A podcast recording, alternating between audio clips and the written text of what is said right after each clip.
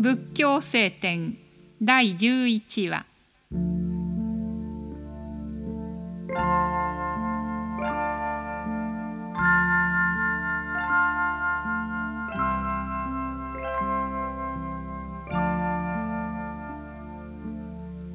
ある家に一人の美しい女が着飾って訪ねてきた。その家の主人が「どなたでしょうか?」と尋ねるとその女は「私は人に富を与える福の神である」と答えた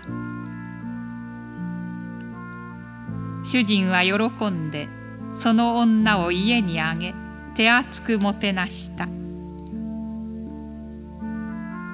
するとすぐその後から粗末な身なりをした醜い女が入ってきた。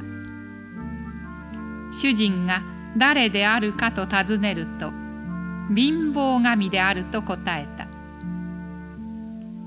主人は驚いてその女を追い出そうとした。すると女は「先ほどの福の神は私の姉である。私たち姉妹はいつも離れたことはないのであるから。私を追い出せば姉もいないことになるのだと主人に告げ。彼女が去るとやはり美しい福の神の姿も消え失せた。生があれば死があり幸いがあれば災いがある。良いことがあれば悪いことがある。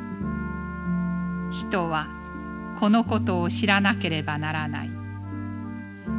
愚かな者はただいたずらに災いを嫌って幸いだけを求めるが道を求める者はこの二つを共に越えてそのいずれにも執着してはならない。